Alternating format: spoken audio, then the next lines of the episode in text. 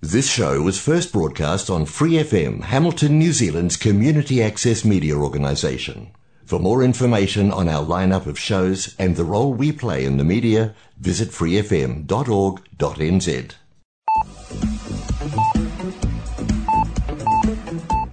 Hola amigos, aquí inicia el programa Arritmia presentado por Angie Rodríguez, coach ontológico profesional, transmitido por Free FM 89.0 los sábados a las 7 de la noche desde Hamilton, Nueva Zelanda. Los invitamos a escuchar y a compartir el programa dando clic en el link publicado en la página de Facebook Arritmia NZ y también nos pueden encontrar en Twitter y en YouTube.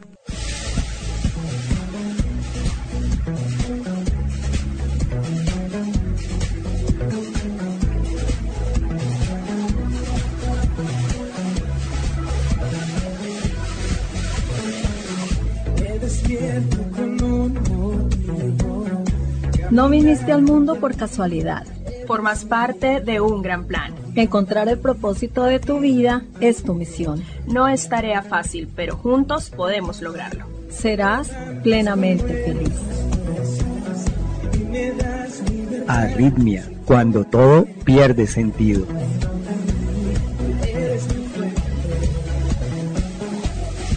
Arritmia transmitiendo desde Free FM 89.0 Real Community Radio, Hamilton, Nueva Zelanda.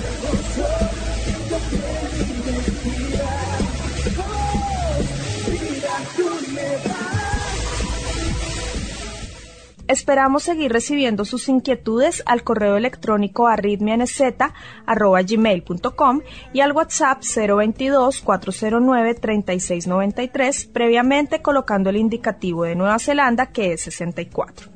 Los dejamos a continuación con Angie Rodríguez, iniciando con el tema del día. ¿Cómo te sientes el día de hoy? Yo me siento pensativa y me quiero llevar confianza. El tema de hoy es el Dios de aquí y ahora. Veremos Juan capítulo 11 versículos del 1 al 54, parte 1. Pedimos la bendición de Dios para meditar en esta palabra. Marta dijo a Jesús, Señor, si hubieras estado aquí, mi hermano no habría muerto. Juan 11, 21. La narración no pretende llevarnos a pensar en Lázaro, sino que su propósito final es conducir nuestras miradas a Cristo, para que quedemos maravillados con su gloriosa persona. Aquí se nos presenta teniendo un señorío absoluto sobre la muerte. Yo soy la resurrección y la vida. Y por medio de este milagro demostró que es capaz de traer a las personas de la muerte a la vida y cumplir plenamente lo que había anunciado anteriormente. Yo he venido para que tengan vida y para que la tengan en abundancia. Juan 10:10. Esto encontrará su consumación final en la resurrección de todos los creyentes. Juan 5, 28, 29. La resurrección de Lázaro tenía la intención de proporcionar a los judíos una prueba definitiva de que Jesús era el Cristo de Dios, el Mesías prometido, y también preparar las mentes de los judíos y de los discípulos para la propia resurrección de Jesús. Estaba entonces enfermo uno llamado Lázaro de Betania, la aldea de María y de Marta su hermana, y amaba Jesús a Marta, a su hermana y a Lázaro. A pesar de la estrecha vinculación que había entre estos tres hermanos y el Señor, aún así esta familia fue afligida por la enfermedad y la muerte de Lázaro. Cuando el Señor recibió la noticia, dijo que esa enfermedad no sería para muerte. Con eso estaba dando a entender que la muerte no sería el resultado final de esa enfermedad, porque aunque era cierto que iba a morir, el sepulcro no podría retener por mucho tiempo el cuerpo de Lázaro. Él estaba anticipando que la muerte no saldría victoriosa, sino que sería vencida cuando Él mismo resucitara a su amigo. Dios siempre tiene un propósito en todo lo que nos ocurre. En muchas ocasiones se permite enfermedades u otras dificultades con el fin de hacer crecer y madurar nuestra fe. Esto es así porque la enfermedad nos muestra cuán frágiles somos y con frecuencia es en esas circunstancias cuando experimentamos una mayor necesidad de acercarnos a Dios en busca de ayuda. Leemos más nuestras Biblias, oramos con más fervor.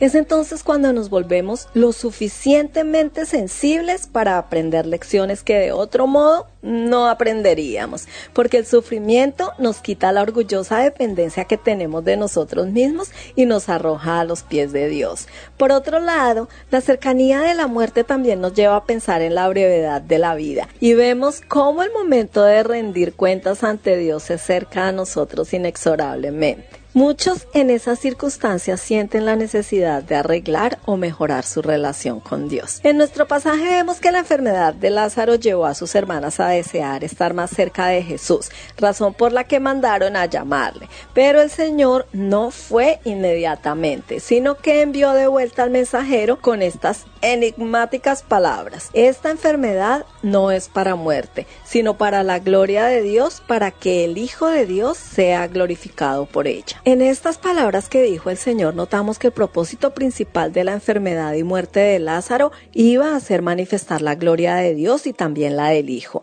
Ambos serían glorificados por igual, puesto que la relación entre ambos es tan estrecha e inseparable que no es posible que sea glorificado uno aparte del otro. Juan 5:23. El sufrimiento de las hermanas de Lázaro tenía un elevado propósito. Iba a llevarles a descubrir algo del carácter de Dios que de otra manera desconocerían. Enviaron pues las hermanas para decir a Jesús, Señor, he aquí el que amas está enfermo. Esto es lo primero que debemos hacer los cristianos cuando estamos enfermos o atravesamos por dificultades de cualquier tipo, buscar al Señor. Nosotros no podemos hacerlo de una forma física, tal como lo hicieron Marta y María, pero siempre podemos acudir a Él por medio de nuestras oraciones. Notemos que su confianza no se basaba en el amor que Lázaro tenía por el Señor, sino en el amor de del Señor por Lázaro. El amor que nosotros podemos llegar a tener por Jesús es siempre imperfecto, fluctuante incierto, pero el amor de Jesús hacia nosotros es perfecto y no cambia nunca. Cuando oyó pues que estaba enfermo, se quedó dos días más en el lugar donde estaba. Solo después de dos días Jesús se puso en marcha para ir a Betania. Mientras tanto, María y Marta tuvieron que pasar por la agonía y el sufrimiento de ver morir a su hermano. Uno de los misterios de la vida espiritual es que a veces el Señor no llega cuando más lo necesitamos y entonces nos preguntamos una y otra vez, ¿dónde está Dios? ¿Por qué no hace algo? ¿No ve Dios que le necesitamos? ¿Acaso es que no le importamos? ¿Por qué permite que suframos si realmente nos ama? Lo que sí queda claro cuando conocemos el final de la historia es que el Señor tenía un propósito bien definido. Él no iba a sanar a Lázaro, sino que lo iba a resucitar y para eso era necesario que muriera. Y por supuesto al hacerlo así, también iba a defraudar momentáneamente las expectativas que las hermanas tenían puestas en él. Qué difícil es esperar mientras sufrimos y no recibimos respuesta de Dios. El silencio de la espera nos consume por dentro. Algunas veces puede ser una enfermedad prolongada, dolorosa, otras un despido, sufrir algún tipo de abuso, que nos traten injustamente, estar solos. Son tantos los dilemas que enfrentamos continuamente, pero no podemos juzgar una situación hasta que no ha llegado a su fin. No podemos actuar impacientemente. Solo cuando veamos las cosas terminadas y en perspectiva podremos entender cómo obra la providencia de Dios a favor de sus hijos. No olvidemos que nosotros vemos la vida desde el día de hoy, mientras que Dios la ve desde la eternidad. Cuando nosotros lleguemos a ese mismo punto, no nos quedará ninguna duda de la infinita sabiduría de Dios. Pero mientras veamos solo una parte, es probable que habrá cosas que no entendamos. Por eso se hace necesario confiar en Dios con paciencia en cada prueba de la vida, teniendo la convicción de que todo lo que Él hace está bien hecho y en el momento oportuno. Cuando llegamos a ese punto podemos orar diciendo, Señor, mi tiempo está en tus manos, haz conmigo lo que quieras, como quieras y cuando quieras. Hágase tu voluntad y no la mía. Entonces dejaremos de quejarnos y veremos desaparecer de nosotros la amargura y el resentimiento. Y cuando todo haya pasado, es seguro que no habríamos deseado que las cosas hubieran ocurrido de otra manera. Por mucho que parezca que Dios se retrasa en atendernos, Él nunca duerme ni se olvida de su pueblo. Todo cuando acontece en nuestras vidas ha sido guiado por su infinito amor y sabiduría. Y cuando Él Él lo crea necesario, entrará en acción, siempre en el momento más apropiado. Aquel que estuvo dispuesto a morir por nosotros en la cruz, podemos estar seguros de que no va a permitir que suframos por capricho. Luego dijo a los discípulos, vamos a Judea otra vez. Cuando llegó la hora establecida por su padre, Jesús se dispuso a ir nuevamente a Judea. Esto alarmó a los discípulos que le advirtieron del peligro. Rabí, ahora procuraban los judíos apedrearte. ¿Y otra vez vas allá?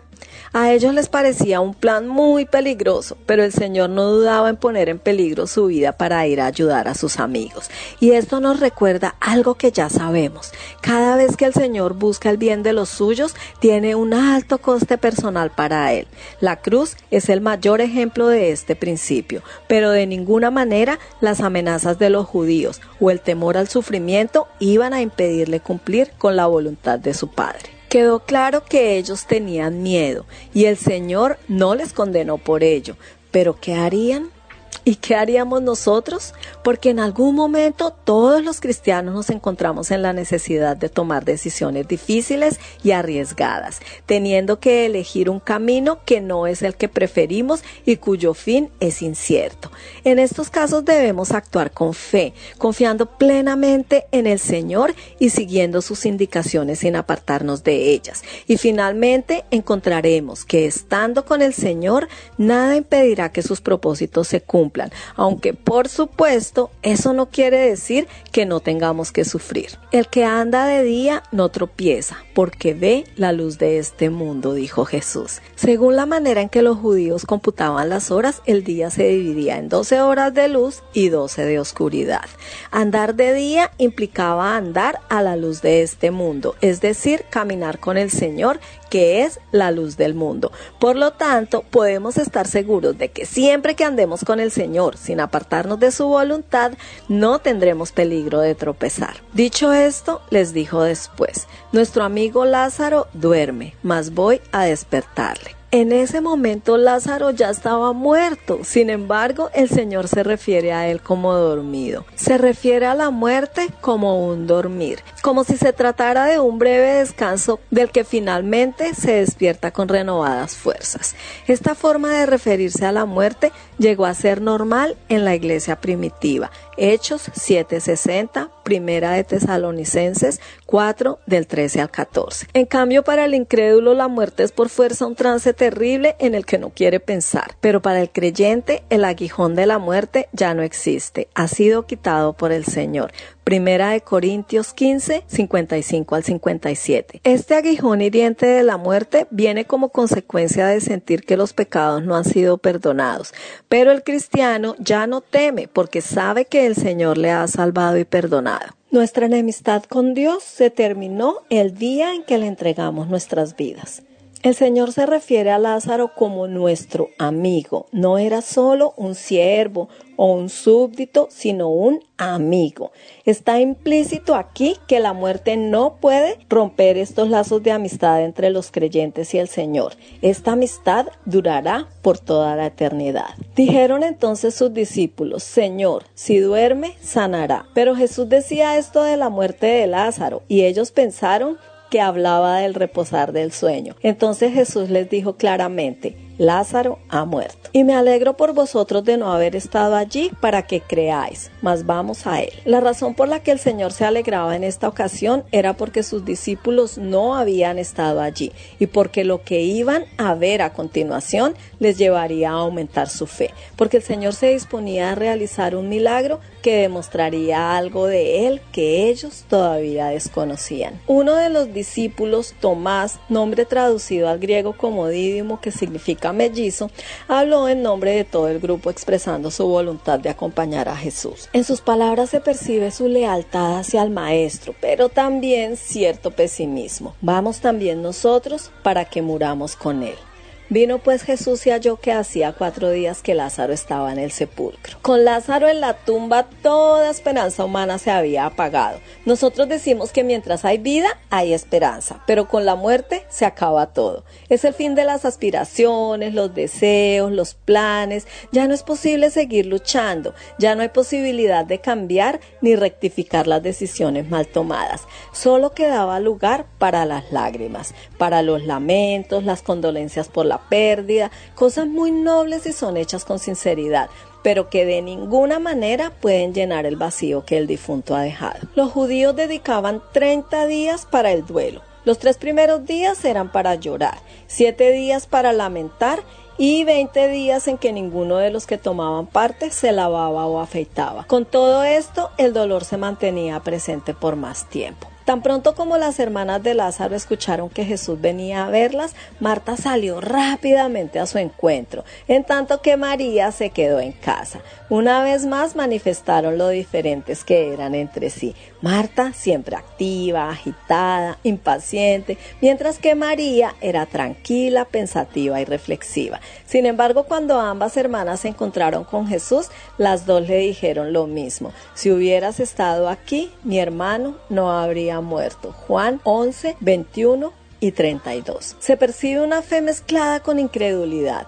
No dudaban del poder del Señor para sanar a su hermano siempre y cuando hubiera estado presente, pero no alcanzaban a ver que también le podría haber sanado a la distancia. Juan 4:50. Y mucho menos eran capaces de pensar que podría resucitarlo de entre los muertos. Su fe necesitaba madurar. Pero eso es también una necesidad para todos nosotros. Con cuánta frecuencia nuestra fe es débil y no alcanzamos a ver toda la grandeza y los recursos de la gracia de Dios. Nosotros también debemos luchar con frecuencia en nuestra vida cristiana contra la desilusión, por esas expectativas insatisfechas. Tenemos que preguntarnos si era correcto lo que ellas esperaban. Debemos pensar que si estamos con Jesús no nos pasarán cosas malas en la vida. ¿Se ha comprometido el Señor a sanarnos de cualquier enfermedad que tengamos y a librarnos indefinidamente de la muerte? Si esto fuera así, no habría ni cristianos enfermos ni tampoco morirían. Pero la realidad que vemos a nuestro alrededor no es esa. La propia Biblia nos habla acerca de los sufrimientos y dificultades por las que el apóstol Pablo tuvo que pasar en su servicio cristiano.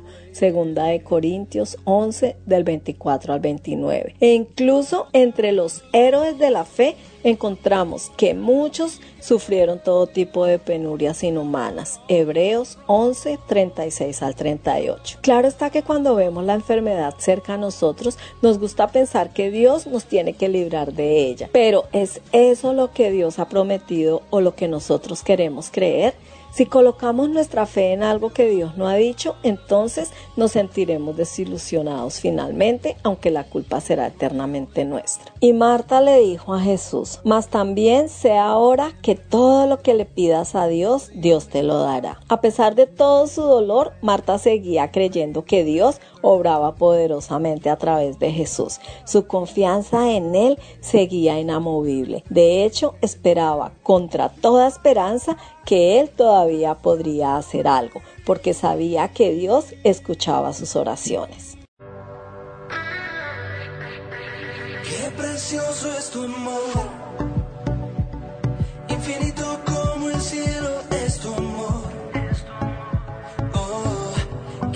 precioso es tu amor.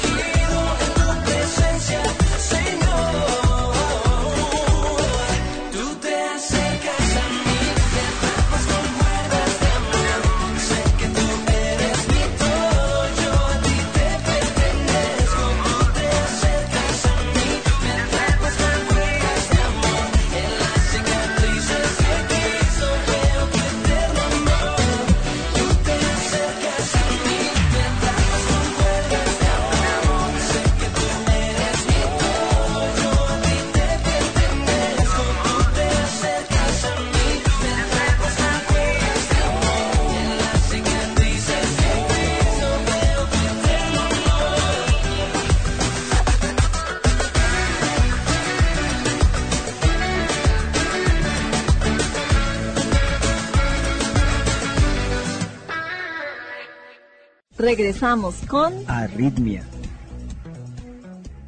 La segunda noche de cuarentena obligatoria aquí en Nueva Zelanda por causa del coronavirus, yo me encontraba viendo una película con mi hija cuando empecé a sentirme como mal. Sentía dolor de garganta, resequedad, como que era difícil que el aire fluyera normalmente. Angie querida, estás a punto de sufrir un ataque de pánico, pensé. Es mejor saberlo que no saberlo, y aunque eso no reduce los síntomas, al menos puedo controlarlos y que no sea tan traumático como cuando tenía 12 años y los padecí sin saber de qué se trataba y cada vez sentía que me iba a morir. Bueno, ya sabiendo, respiraba profundo, me tranquilizaba, pero iba en aumento. Luego pensé en el virus Pensé si el dolor de garganta sería porque lo tengo y antes de empezar con mi episodio de pánico estaba muy segura de que fuera la voluntad de Dios, que solo Él sabe lo que me conviene y que haga conmigo lo que bien le parezca. Si me quiere aquí, allá, arriba, abajo, no lo sé. Él lo sabe y que para mí el vivir es Cristo y el morir es ganancia. Pero en medio de un episodio de pánico todo se vuelve gris. La vista se nubla, el corazón late fuerte, se siente como si se fuera a tener un infarto, aunque no sé cómo sea tener un infarto, gracias a Dios nunca he tenido uno. Siento dificultad de respirar, el pulso se acelera y siento ganas de salir corriendo, de abrir la puerta, ir a la calle, respirar aire fresco, a ver si ese entra más fácil que el pesado y denso que trataba de respirar en mi cuarto. Los malos pensamientos sobre esos síntomas físicos no se hicieron esperar. Entonces pensaba en el coronavirus. Como el coronavirus es el tema de actualidad, sentí como si lo tuviera. Y pues lo más miedoso para mí es cualquier cosa que tenga que ver con ahogarme. Es increíble cómo los malos pensamientos crecen como una bola de nieve. Así que antes de ir a dormir pensé pedirle a Dios que le diera paz a mi corazón. Pensé además que no sabemos cómo pedir, pero Dios me mostró que Él es nuestro amparo en tiempos de angustia. Así que me recordó el Salmo 91, el cual es muy apropiado para estos momentos. Yo quise declararlo totalmente, así que empecé. El que habita al abrigo del Altísimo morará bajo la sombra del Omnipotente. Bastaron las palabras el que habita para que esa paz que necesitaba mi corazón llegara. Por un momento todo cobró sentido y la paz y la tranquilidad que se instaló en mi corazón solo podía provenir de lo que Dios nos prometió en Juan 14, 27. La paz os dejo, mi paz os doy. Yo no os la doy como el mundo la da. No se turbe vuestro corazón ni tenga miedo. Ojalá existieran palabras adecuadas para explicar lo que eso significó para mí. Solo puedo decir que habitar bajo su abrigo es todo lo que necesitamos para pasar cualquier prueba. Esto es Arritmia. Bueno, mis queridos amigos, les recuerdo que estamos compartiendo el Evangelio del Apóstol Juan basados en la escuela bíblica y el ministerio del pastor Rey Stidman. Y más adelante escucharemos un minuto en la Biblia del ministerio Momento Decisivo del pastor David Jeremiah. Oremos juntos. Padre, te doy gracias por esta palabra de estímulo por recordarme el increíble poder de nuestro Señor, que es el Señor de la vida y de la muerte. Apliquemos a nuestra vida. ¿Sirven nuestros conceptos teológicos para limitar las expectativas y o experiencias de la sabiduría y del poder soberano de Dios? ¿Vivimos nosotros cada día sintiendo gozo y confianza en sus planes? Los espero en el siguiente programa. El Señor los bendice.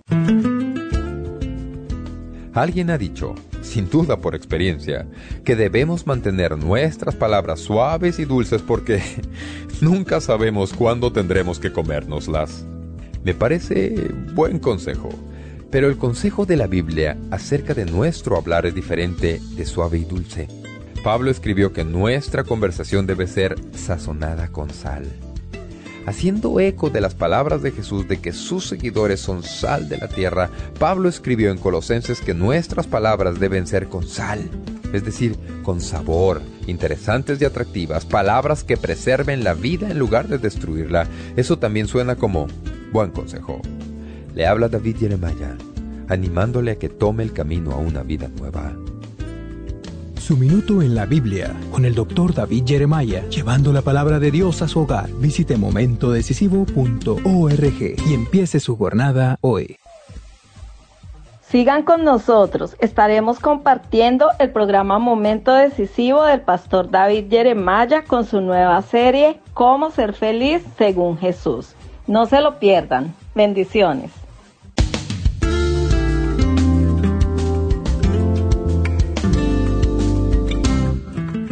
Mundo dice que para ser feliz uno tiene que preocuparse del número uno y ponerse en primer lugar para asegurarse de que las necesidades de uno mismo son primera prioridad. El mundo quiere hacernos creer que seremos más felices si nos preocupamos de lo nuestro e ignoramos a los demás, que tal vez se encuentren en una crisis o necesiten ayuda. Pero Jesús dijo que el razonamiento del mundo está equivocado. Pero hoy en momento decisivo, el doctor Jeremiah nos compartirá cómo encontrar la felicidad por medio de ayudar a otros.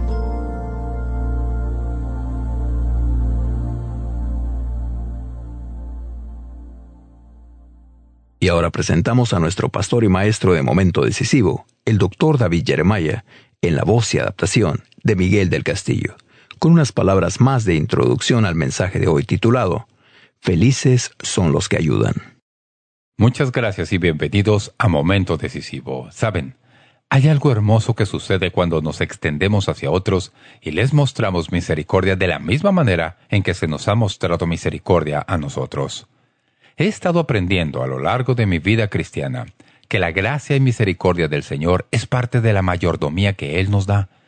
Cuando Él nos expresa su gracia y amor y misericordia, esto se convierte en una mayordomía para nosotros para expresar estas virtudes hacia otros.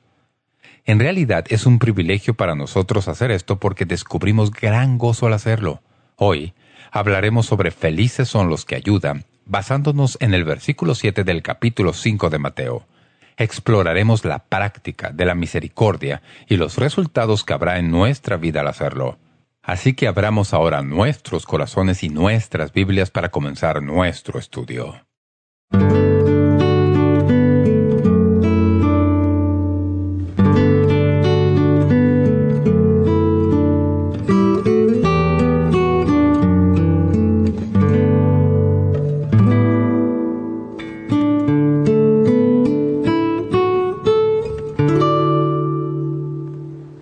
Bienaventurados los misericordiosos, porque ellos alcanzarán misericordia. Hace algunos años, la escritora Lorraine Hansberry escribía una obra dramática titulada Pasa en el Sol. En el drama, una familia afroestadounidense hereda 10 mil dólares de una póliza de seguro de vida de parte del padre. La madre de familia ve en esta herencia la oportunidad para escapar de la vida de gueto de Harlem y mudarse a una casita con jardines en las afueras. La brillante hija de la familia ve en el dinero la oportunidad para hacer realidad su sueño y asistir a la facultad de medicina. Pero en el drama, el hermano mayor viene con un ruego que es difícil ignorar. Viene a su madre y le suplica que le dé el dinero para dedicarse a los negocios junto con unos amigos le dice a la familia que con ese dinero puede llegar a ser alguien y hacer las cosas mejores para todos los demás. Les promete que si le dan el dinero, devolverá a la familia todas las bendiciones que la dura vida les había negado. Contra su mejor juicio, la madre cede al ruego de su hijo y tiene que admitir que las posibilidades de la vida nunca fueron buenas para él y que se merece la oportunidad que el dinero podría darle. Como ustedes pueden imaginarse, los tales amigos con quienes se dedicó a los negocios huyeron, llevándose el dinero. En el drama, el pobre muchacho tiene que volver a casa y explicar a su mamá y a su familia que sus esperanzas por un mejor futuro envueltas en esa herencia se han esfumado. La hermana se desata contra el hermano con una andanada de horribles adjetivos. Le endosa todo insulto despreciable que usted pueda imaginar. Su desprecio por su hermano no conoce ningún límite. Cuando ella se detiene en medio de su perorata para tomar aliento, la madre le interrumpe y le dice, «Pensé que te había enseñado a querer a tu hermano». Vaneta, la hija responde, «Amarlo, no hay nada para amar». La madre responde, «Siempre hay algo que queda para amar. Si no has aprendido eso, no has aprendido nada. ¿Has llorado hoy por ese muchacho? No quiero decir por ti misma ni por la familia porque perdimos todo ese dinero. Quiero decir por él, por lo que le ha tocado pasar y lo que eso le ha hecho a él. Hija, ¿cuándo piensas que es el momento en que más se debe querer a alguien? ¿Cuando han hecho todo bien y las cosas más fáciles para todo mundo? Entonces, no has acabado de aprender porque ese, de ninguna manera, es el momento. Es cuando la persona está en su punto más bajo y no puede creer ni en sí misma porque el mundo le ha golpeado tanto. Cuando empiezas a medir a alguien, hija, mídelo bien, mídelo bien. Asegúrate de haber tomado en cuenta las colinas y los valles que ha atravesado el individuo antes de llegar al punto en que se halla. Eso es misericordia.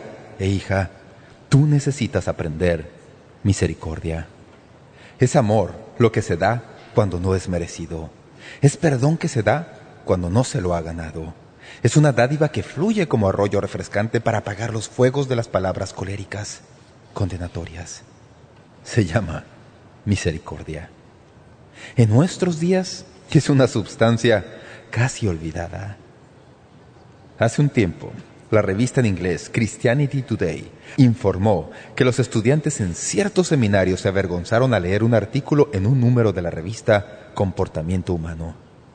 Todo empezó cuando un par de investigadores decidió descubrir si los futuros pastores eran buenos samaritanos.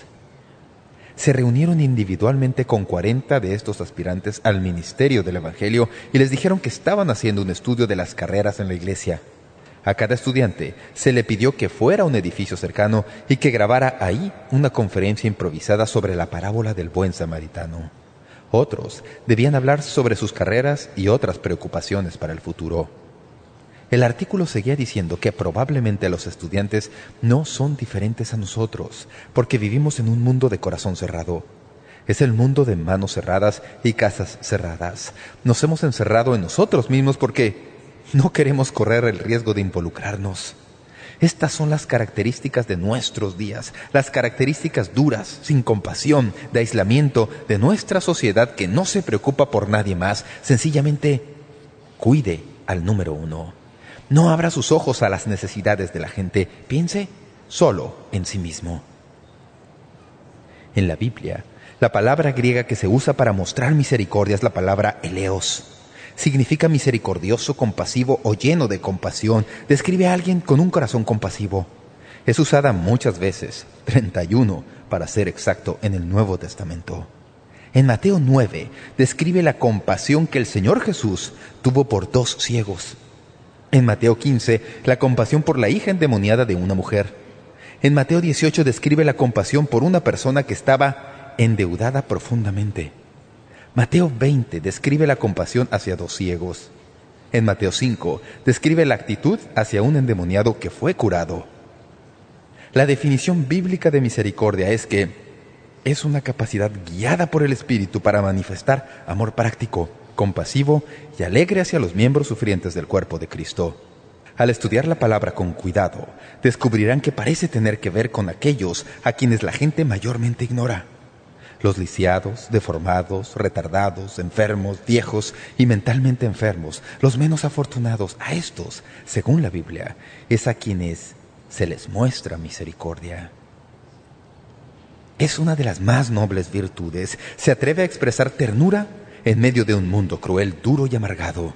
Es una característica maravillosa. Jesús dijo que son dichosos quienes la tienen, dichosos los misericordiosos. En la Biblia hay dos historias que Jesús relató que nos ayudan a comprender cómo funciona esto. La primera se encuentra en el capítulo 10 de Lucas. Es la historia que conocemos como la historia del buen samaritano.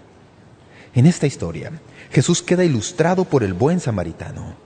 Estuvo dispuesto a dejar el contexto de su día y actuar en forma diferente al experto de la ley, al sacerdote y al levita. En Lucas 10 se nos dice que un hombre cayó en manos de ladrones, quienes lo golpearon e hirieron y lo dejaron a un lado del camino. Es evidente que la religión no fue respuesta al problema porque todos los religiosos pasaron de largo.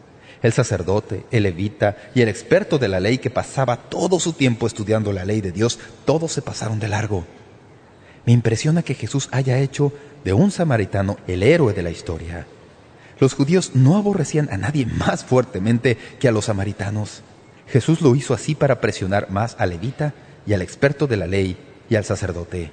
En esencia decía, incluso los menospreciados samaritanos saben cómo mostrar misericordia. En la historia, como ustedes ya sabrán, en esta tierna y compasiva historia, Jesús, o el buen samaritano, se detiene y con compasión ministra al infortunado a quien habían robado y herido. Lucas 10 dice precisamente que tuvo compasión de él, lo que quiere decir un conmoverse profundamente en el espíritu interior y le vio, y su corazón se conmovió por lo que vio.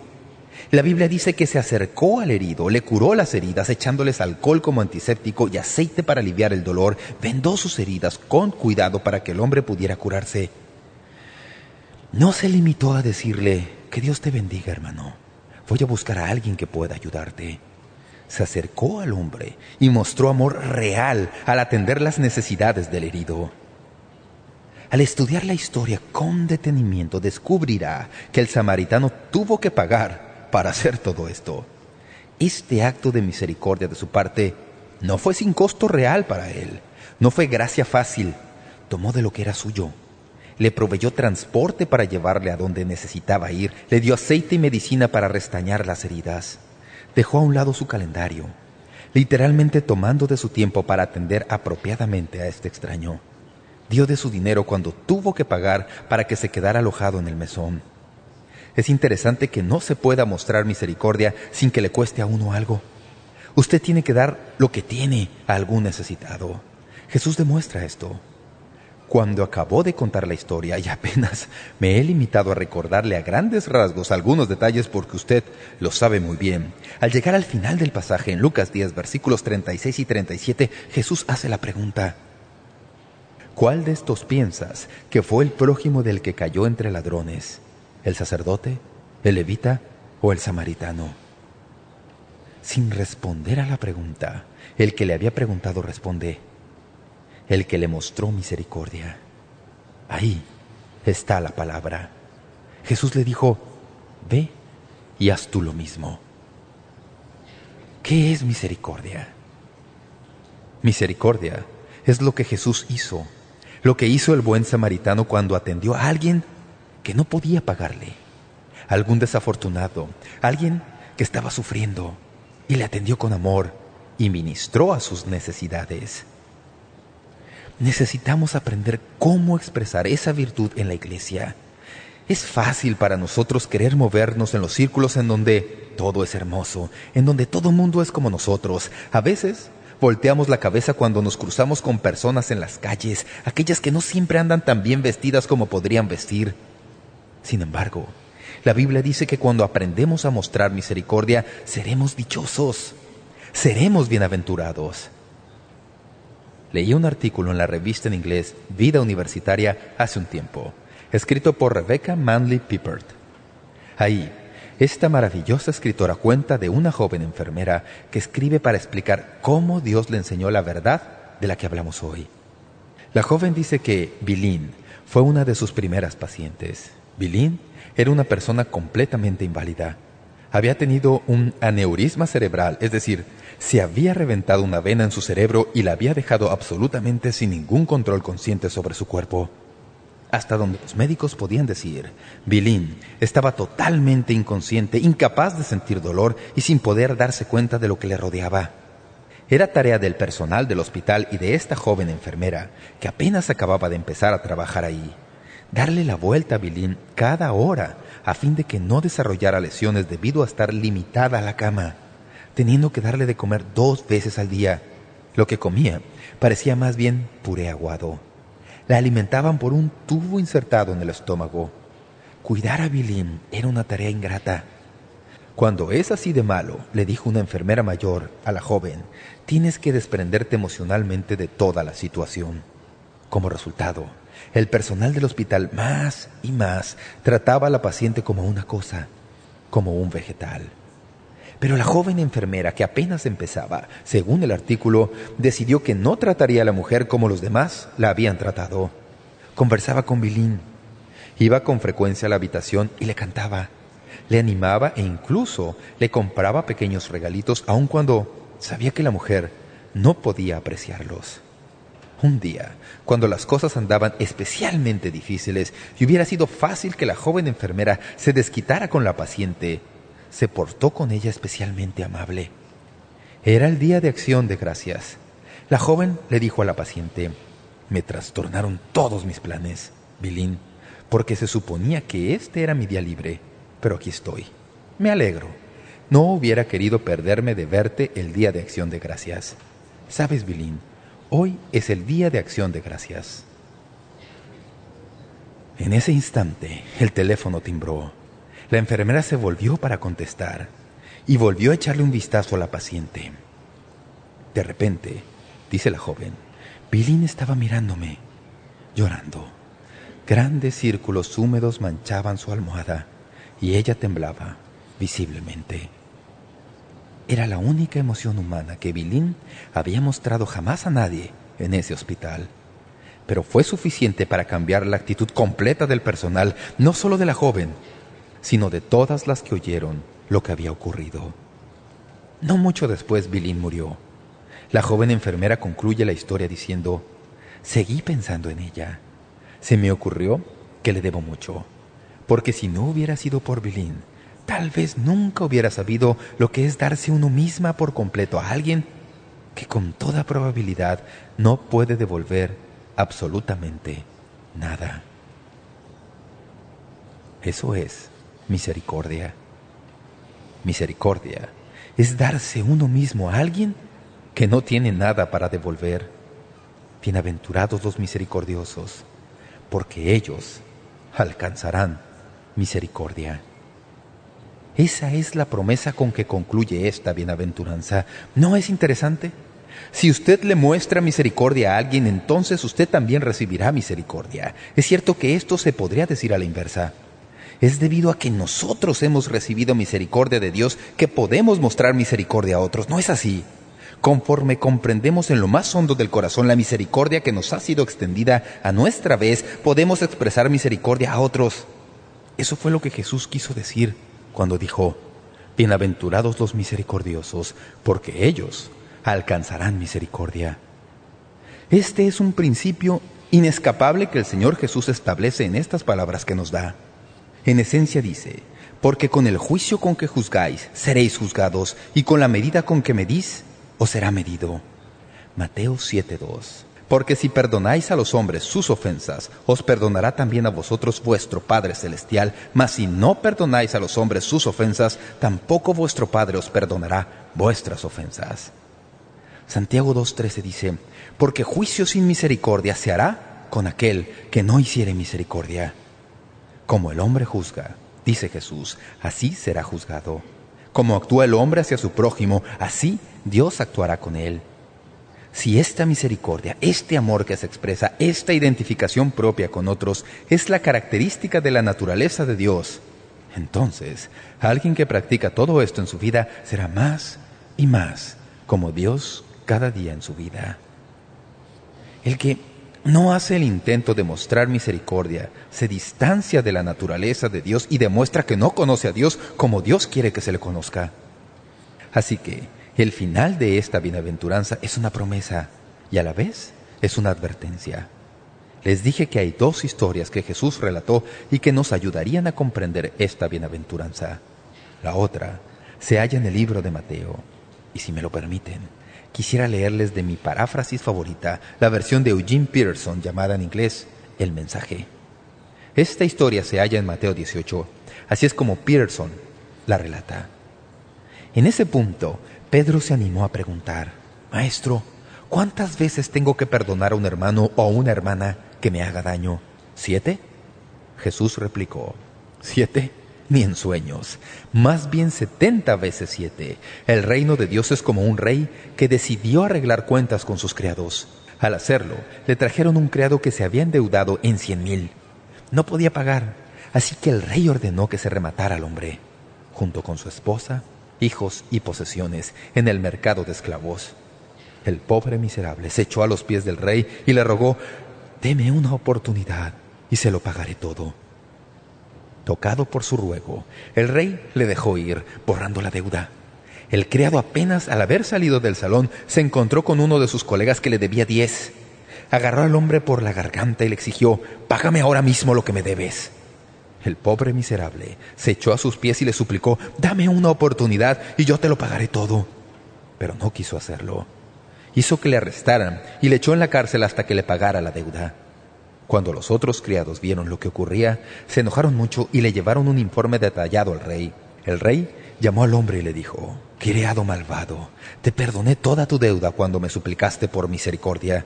¿No debías tú también haberte sentido impulsado a ser misericordioso con tu colega criado que te pidió misericordia?» El rey se enfureció y le apretó los tornillos al hombre hasta que le pagó toda la deuda. Eso es exactamente lo que mi Padre Celestial hará con todos ustedes que no perdonan incondicionalmente a los que les piden misericordia.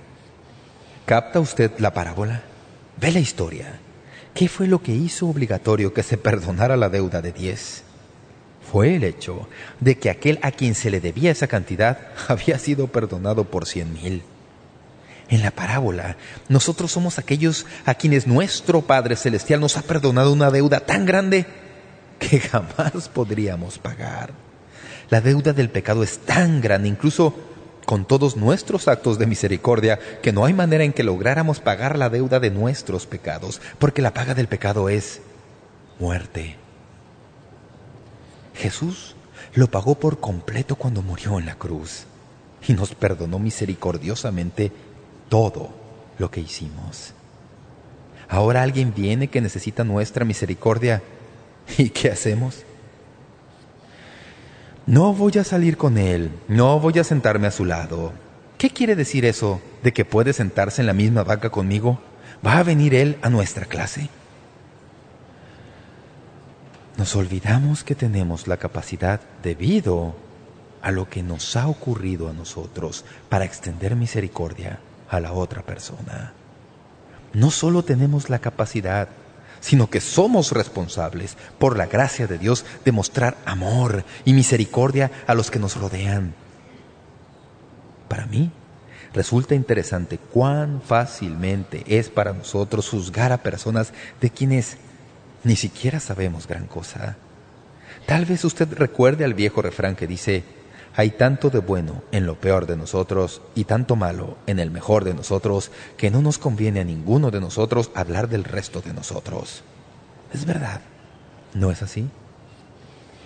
Recuerdo una historia de un pastor en cuya iglesia había un diácono que era un perfeccionista.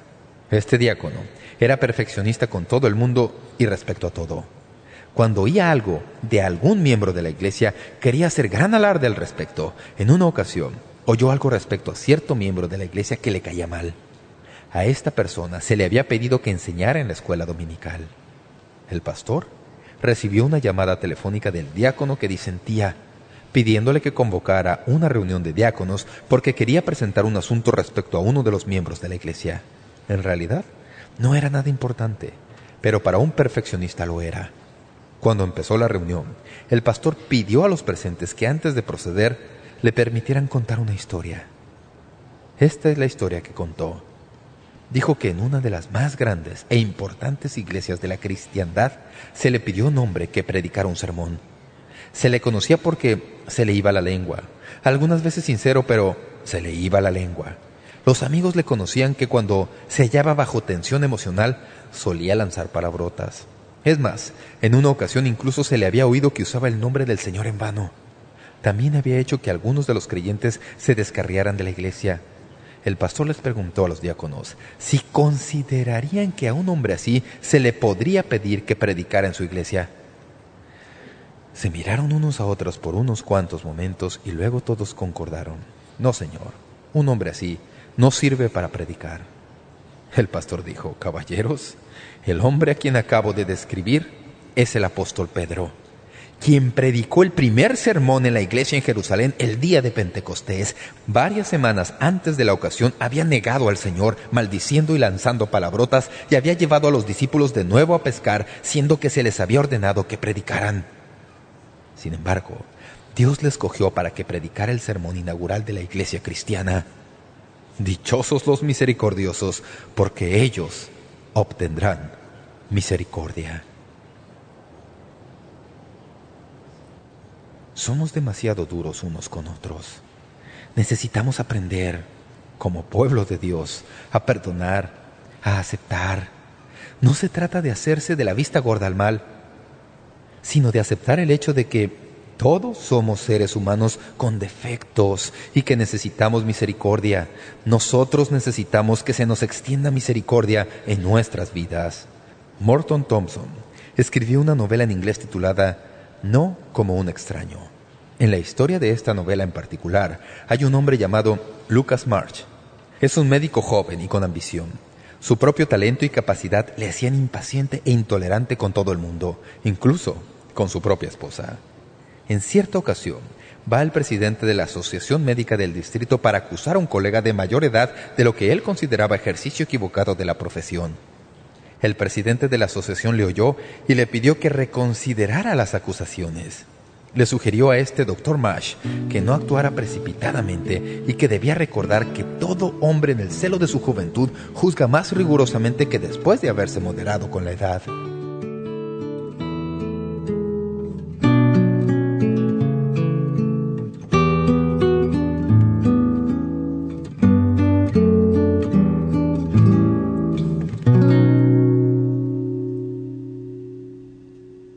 La misericordia es así de práctica, ¿verdad?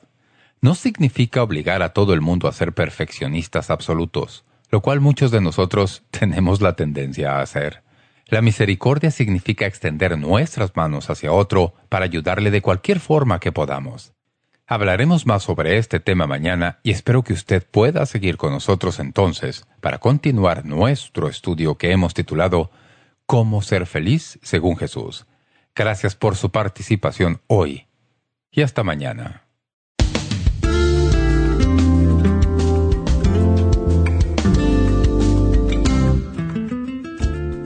Gracias por sintonizar Momento Decisivo.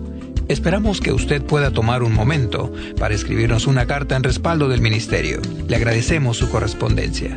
Y cuando nos escriba o nos envíe un correo electrónico, sírvase a anotar claramente su nombre y dirección completa y el nombre de la emisora en que escucha este programa. El mensaje que usted escuchó hoy es una porción del mensaje completo disponible en disco compacto titulado Felices son los que ayudan.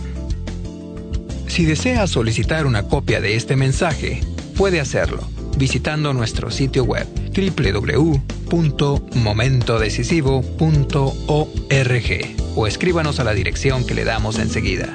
Este mensaje corresponde a la serie completa de enseñanzas titulada Cómo ser feliz según Jesús en 10 discos compactos.